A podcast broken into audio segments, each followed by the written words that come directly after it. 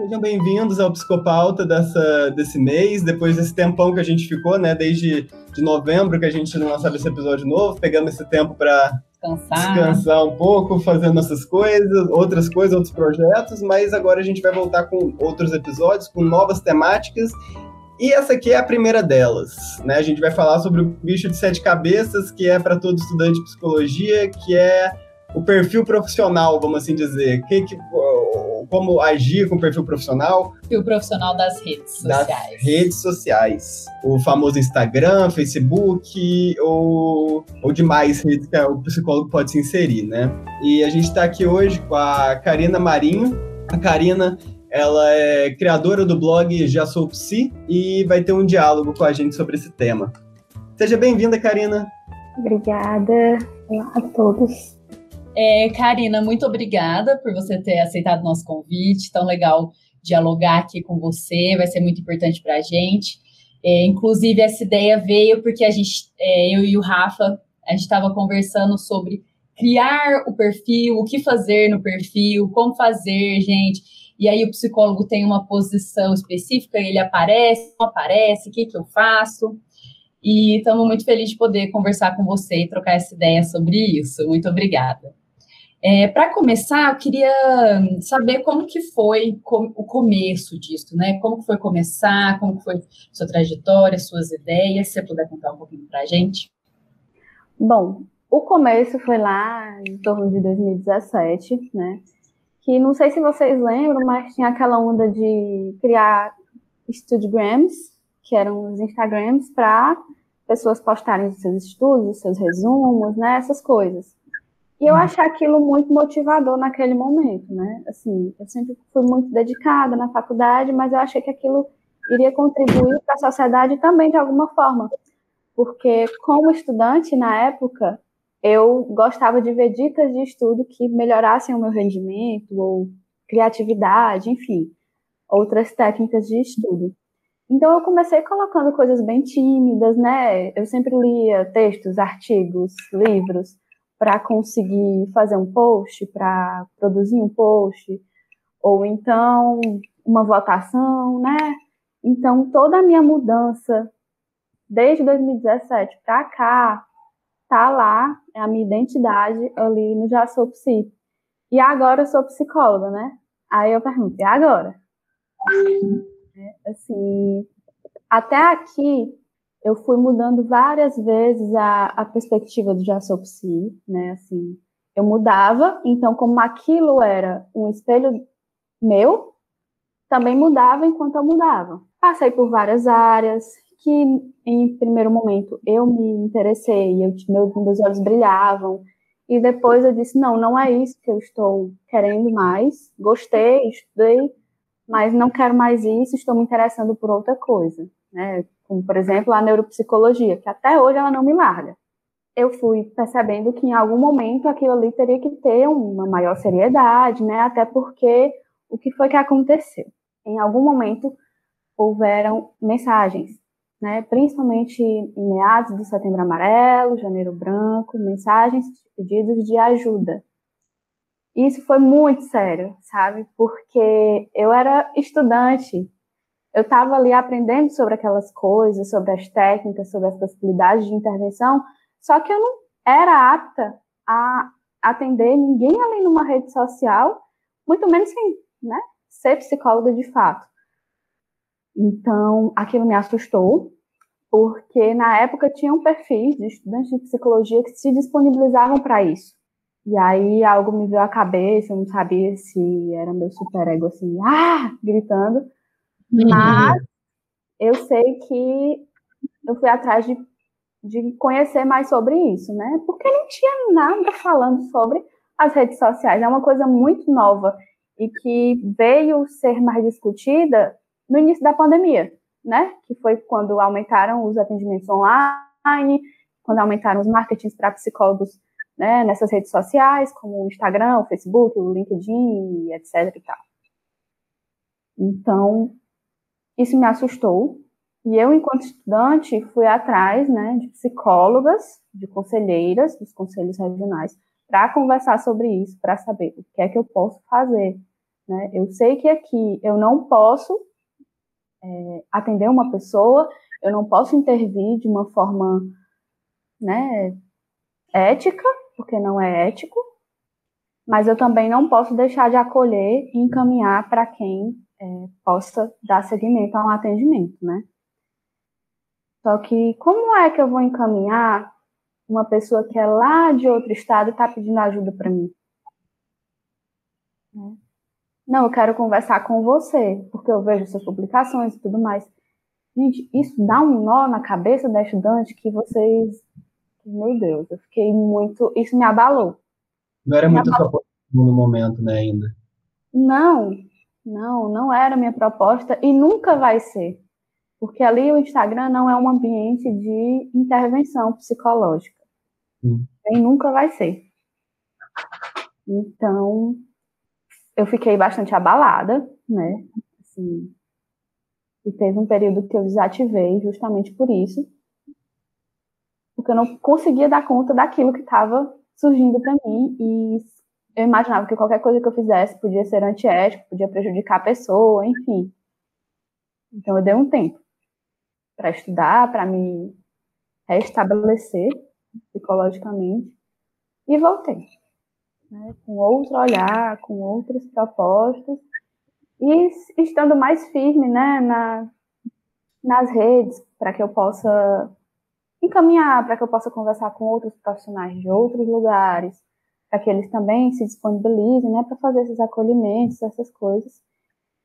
E eu deixava bem claro né, nos meus stories, quem assistia, que eu não podia atender, eu não podia dar dicas, eu não podia dar receitas, diagnósticos e tal pelo Instagram.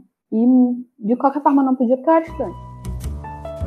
E, Karina, tem uma coisa muito interessante aí no meio disso tudo que você falou, é, que era é, exatamente saber a posição, né, então, dessa, dessa rede, como começar a manejar como utilizar essa, essa rede social, né, o Instagram, no caso, saber o, o limite dela, né, você foi identificando isso com o tempo. E principalmente variando da, da assim, as, pode variar da, da vertente da pessoa, se é psicanálise, se é TCC, como que ele, como que vai ser, né, esse psicólogo na, nessas redes sociais, mas como então um, estudante pode começar a estar presente nessas redes quanto psicólogo, ou você acha melhor é, se iniciar depois de, de, de, já ter o diploma, né? Depois de todas as dificuldades que você passou. É, como você acha que deve funcionar isso? Que dica você daria para esses estudantes? Como toda sessão de terapia depende do caso. Né? Assim, depende da pessoa, depende da proposta, né? tinha alguns amigos meus, psis, que já queriam criar um perfil profissional estando, por exemplo, no sétimo semestre. Aí eu disse, olha, você não pode fazer isso colocando psicóloga, tá, tá, tá. Porque você não tem esse título ainda. E isso vai totalmente contra o, o código de ética, né? Não é uma atribuição sua, você ainda não está formada. Por mais que você esteja na graduação, você ainda não é. Mas faz o perfil, vai criando o teu conteúdo, vai falando sobre algo que você se identifica, por exemplo, a clínica infantil, né? Você pode falar sobre isso, sobre seus estudos, pode falar sobre seus estudos, pode tentar é, aumentar o seu engajamento com pessoas que buscam conhecer mais sobre o mundo psi, né, sobre o mundo infantil, sobre o mundo adulto, sobre o mundo da psicologia hospitalar, né, que eu gosto de, de falar bastante. Mas, assim, não tem um momento certo é quando você achar que é o momento. Sendo profissional, sendo estudante, enfim. É, eu comecei antes, mas eu não. Engraçado, eu não via que o Já Sou Psi fosse o meu perfil profissional. Eu imaginava deixar o Já Sou Psi enquanto uma parte né, minha estudante e criar um, um perfil profissional. Mas depois de um tempo eu desconstruí isso, porque eu não, não consigo ficar parada. Então, enquanto psicóloga, né? Estando em formação em psicanálise, eu vou estudar sempre. Vou ser sempre estudante. E é isso que eu quero trazer também para as pessoas, esse investimento. Não é só criar uma página, não é só pagar um, uma boa equipe de marketing, uma logo, uma identidade visual. É você trazer quem é você ali também. Às vezes isso vai custar caro, né? Assim, vão ter pessoas que não vão gostar do seu conteúdo ou que você diga, não, não posso fazer isso e as pessoas, né, deixem de acreditar no seu potencial, mas assim, você está seguindo uma coisa que a sua intenção, no fato, nesse caso, é ir com o que você tem, com o que você pode falar, com os atributos que você né, é, conquistou durante esse percurso. Legal, Karina. E agora para você, como que você se norteia? Porque já você disse aqui que mudaram muitas das coisas que você publicava no seu perfil conforme você se transformava. E qual é o seu norteamento agora para você segue uma uma uma linha de ah, eu vou, eu vou postar mais sobre isso, ou algum norteamento para não se perder? Como que você faz isso agora? Pronto. É, eu fiz um curso sobre mídias sociais, né, só que não era voltado para o público em si. E em algum momento aquilo fez sentido para mim. Só que essa, esse fator, né, de você produzir conteúdo, postar a tal hora, postar a tal dia, porque vai ter mais público.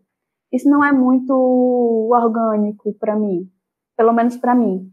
E uma coisa que me deixou bem entristecida esses dias, eu estava dando uma olhada né, no feed e vi um, um perfil muito conhecido de marketing é, trazendo um marketing para psicólogas. Você vai vender mais imagens de felicidade coisas sobre felicidade. E aí eu pensei, tá, como é que eu vou ter mais seguidores, né? Que tem a diferença de seguidores para pacientes, né? Tem muita diferença aí. Como é que eu vou ter mais engajamento promovendo uma coisa que é totalmente ilusória? Né? Assim, a gente vai tratar o quê? Uma pessoa procura a gente por quê? Porque não tá bem. E nesse caminho ela vai descobrir que o caminho o caminho, ponto, a chegada final não é a felicidade. Ela lidar com aquilo que está fazendo sofrer, que está doendo, né? Então, isso me deixou um pouco aflita, né? Porque será que aquilo foi feito por uma psicóloga? Será que essa psicóloga é, sabe o que é, que é bom para cada paciente? Se a felicidade é bom para cada paciente, né? Então, assim, se isso vende, ok, venda. Eu não vou fazer isso. Por mais que me custem seguidores, por mais que me custem custe um engajamento e tal, eu não acho que isso seja justo com quem está com quem está vendo, com quem está participando e principalmente com quem pode ser um futuro paciente, né? Isso não, não condiz com a minha prática acho que uma das coisas que eu mais vejo é, que vai de, de, de, acordo com isso que você está falando são perfis que às vezes é, parecem uma, um mercado de DSM, sabe? É, perfis que já vem com a carta pronta, lança um texto de depressão e fala o que, que é a depressão, usa termos, então, e é praticamente, ó, oh, se você tem isso, me chama, vamos conversar, e, e perfis que vão se perdendo ali também, né? Eu vejo colegas de, de profissão, colegas estudantes que criam esses perfis, e justamente para a gente não estar tá preparado no curso, né, não, não, a gente ter um norteamento na hora que vai criar esse perfil, acabam que quando eles ficam, ah, e agora, sabe? Cair no, no algoritmo do Instagram. E aí eu tenho que fazer três posts por semana. E em algum momento esses posts podem parar de fazer sentido. Por que, que eu estou postando isso, né? E, e, isso também foi, foi uma dificuldade para você, no caso, você para para pensar nisso também, do, da obrigação. Da né? obrigação, é, essa obrigatoriedade de, de, postar. Isso, isso não, não, não causa um esvaziamento, de certo sentido? Não pode causar? Com certeza. Tem que fazer primeiro sentido para mim, né? Se não faz sentido para mim, o que é que eu acho que vai fazer para o outro, né? Assim, eu percebo que quanto mais eu trago aspectos, né, sobre a prática, as pessoas gostam mais. Por quê? Porque na faculdade tem algumas coisas que nós não vemos. Mas alguém que já passou por ali, que já passou por aquele ambiente, tá falando ali, é muito interessante. Mas eu pegar de uma forma genérica a depressão lá no DSM, excluir toda a nossa faculdade, que, né, venhamos e convenhamos, não é só DSM, e dizer depressão é isso, isso e aquilo. Se você não está bem, manda um direct aí. Isso não faz sentido para mim, né? Assim, essa questão de uma produtividade, de uma suposta produtividade, dizendo que você vai ganhar mais engajamento, que você vai ter mais seguidores e papapá. O algoritmo do, do Instagram, pelo que eu li ultimamente, ele muda quase que todo dia. Então você não tem como prever se seu, seu, seu perfil vai crescer, se seu perfil vai cair, né? Então, qual é o seu foco ali naquele, naquele Instagram? É você quer só que o seu perfil cresça? Você quer só atenção? Né? O que é que você quer ali? Porque eu ali eu tô querendo ajudar. Digamos, ajudar. Eu também me ajudo a partir do momento em que eu posto coisas que me são interessantes, que eu imagino que para outros estudantes também são interessantes. E eu também não posso prever o que é que os seguidores querem. Então eu pergunto, o que é que vocês gostam? Eu trago para vocês. Né? E se está fora dos meus limites, bom, não trago, né? Mas é muito irreal essa questão de, ah, vamos, do, vamos driblar o algoritmo do Instagram. É impossível, é impossível.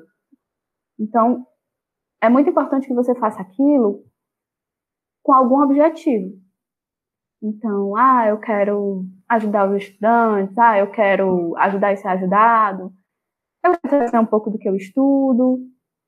Mas se você quer crescer, crescer dessa forma, é um pouco mais complicado. Aí eu não posso ajudar. Sim. É, tem que se estabelecer, assim, você falou, um diálogo sincero das duas partes, né? Você mostrando realmente o que é, é, postando ali, movimentando sua página com o que realmente faz sentido para você e o que realmente faz sentido para quem está vendo, né? E para a gente finalizar a nossa conversa, o que, que você acha que são as dificuldades e os benefícios pontuais de ser um psicólogo dentro das redes, produzindo conteúdo? Ano passado, é, eu fazia parte né, da comissão de saúde do Conselho Regional daqui, da 11ª região. E nós criamos uma cartilha sobre ética nas redes sociais, justamente porque estava uma coisa descontrolada. Né? Então, antes da pandemia, mas principalmente depois do início da pandemia, a gente pode ver os buracos que tem é, e possibilidades também na nossa profissão no Instagram, né? Então, assim, o que, que é bom? A visibilidade. Olha, eu sou psicóloga. Você pode clicar aqui nesse link que vai te redirecionar diretamente lá para o meu WhatsApp para você marcar uma consulta. Eu posso te atender online ou eu posso te atender presencialmente. Né? Isso é bom. Né? Você abrir espaço para que as pessoas possam te escolher, mesmo que seja alguém lá de outro estado, digamos. Você compartilhar coisas verídicas, você trazer momentos de reflexão. Isso é bom, isso é muito bom. É o que a gente geralmente faz em grupos de estudos, né? É, nas próprias reuniões de comissões do, dos conselhos, a gente traz um pouco sobre reflexões, o que é que a gente pode melhorar na nossa prática, que é que podemos fazer pelos psicólogos. Agora, o que é que tem de ruim? Tudo aquilo que vai de forma antiética, né? Sem nem ao menos tentar entrar em contato com algum membro da comissão de ética, enfim. Colocar preço, precificar o seu serviço no Instagram, não pode. Né? Assim, tentar se, se divulgar em detrimento da imagem de outro amigo. Então, por exemplo, ah, eu sou eu sou psicóloga tá lá e fiz mais um curso que a fulana de tal, então eu estou mais apta a entrar nessa vaga, né? Ah, eu sou eu sou pós-graduando em tal área, então eu sou mais apta a lhe atender. Então, assim, a escolha do profissional tem que ser de forma espontânea, né? Não necessariamente essa pessoa vai estar tá vai estar acompanhando a gente nas redes. Às vezes é só um, uma indicação um, um, ou algo do tipo. Mas o que é que eu deixo aqui para as pessoas, para os estudantes e profissionais que querem criar ou já criaram um perfil? Né? É, tentem mostrar quem vocês são, né? ser genuinamente vocês ali dentro. Falar sobre a prática de vocês, né? respeitar os limites, não querer ir além do que não está nos atributos de vocês, se capacitar sempre, né? E no momento que chegar o CR, pode botar lá, psicóloga, na hora. Já bota lá o, o, o linkzinho para consulta, mas tentem não fazer daquilo um mercado, porque não é um mercado. Sofrimento não é um mercado, psicoterapia não é uma feira, e a gente tem que ter mais cuidado com isso. Karina, e você você acha que tem um limite para a exposição do psicólogo nas redes sociais, aquilo que às vezes ele não deve expor da vida pessoal, que pode atrapalhar ali, na, às vezes, na, na, na, transferência, nas sessões? É, digo isso porque, novamente, de, de experiências próprias que eu, que eu vejo, às vezes, em redes sociais, de psicólogos que às vezes parecem que eles estão em. Parece mais um, um blog, sabe? Parece que eles estão fazendo daquele perfil um blog pessoal do que necessariamente um perfil de profissional de psicólogo, né? Pronto. É, muitas pessoas estão tomando agora os perfis, né, a visibilidade, como blog, psicólogo e blogueira. Mas tem que ter realmente muito cuidado, né? Porque, por exemplo, tá, você começou como? Enquanto psicóloga, você começou no Instagram, enquanto psicóloga ou enquanto blogueira? Porque se teus pacientes estão ali te assistindo, não vai ser legal você ir mostrar sua rotina de, skin, de skincare, ou então mostrar as roupinhas que você comprou, ou então essas coisas que não, sabe, distancia em relação à, à questão, à relação terapêutica. Tem algumas coisas que são realmente fúteis, que são realmente fúteis. Eu não posso opinar tanto em relação a isso, porque vai de cada pessoa. Mas contanto que tenha bom senso, né, que não é todo mundo que tem bom senso, dá até para dar um jeito, né? Mas tem realmente profissionais que estão trazendo mais essa visão de blogger e tal. O que é que é primordial aí? Separar. Né? Aqui eu estou sendo Karina psicóloga, aqui eu estou sendo Karina blogueira. Né? Então, Dicas para saúde mental. Aqui é a Karina blogueira. Você não pode dizer a Karina psicóloga, blogger. Aqui algumas dicas que eu uso para ficar melhor. Se você tem alguém que lhe segue, que é seu paciente, provavelmente esse paciente vai achar que isso é uma receita para melhorar. Então é sempre bom ter esse cuidado. É, Karina, acho que era mais ou menos isso que a gente tinha em mente hoje mesmo. É, muito obrigado por ter participado. Nossa, foi uma conversa que eu achei super enriquecedora. Eu tenho certeza que, inclusive, essa cartilha que você comentou pra, com a gente aqui na conversa, ela, ela tá disponível online? Como que é? Tá, vou enviar para vocês. Certo, aí a gente pode disponibilizar ela lá no. Com certeza. Ok, a gente disponibiliza para o pessoal que segue a gente. Mas, novamente, muito obrigado. Foi, uh, foi uma conversa muito boa que a gente acabou de ter. Foi rápida, mas para ser uma conversa mais dinâmica mesmo. Vamos prolongar muito. Eu que agradeço pelo convite. Eu gosto muito de falar sobre isso e de outras coisinhas de psicologia. Estou aqui sempre à disposição. Muito obrigada, Marina. Obrigada, gente. Até mais.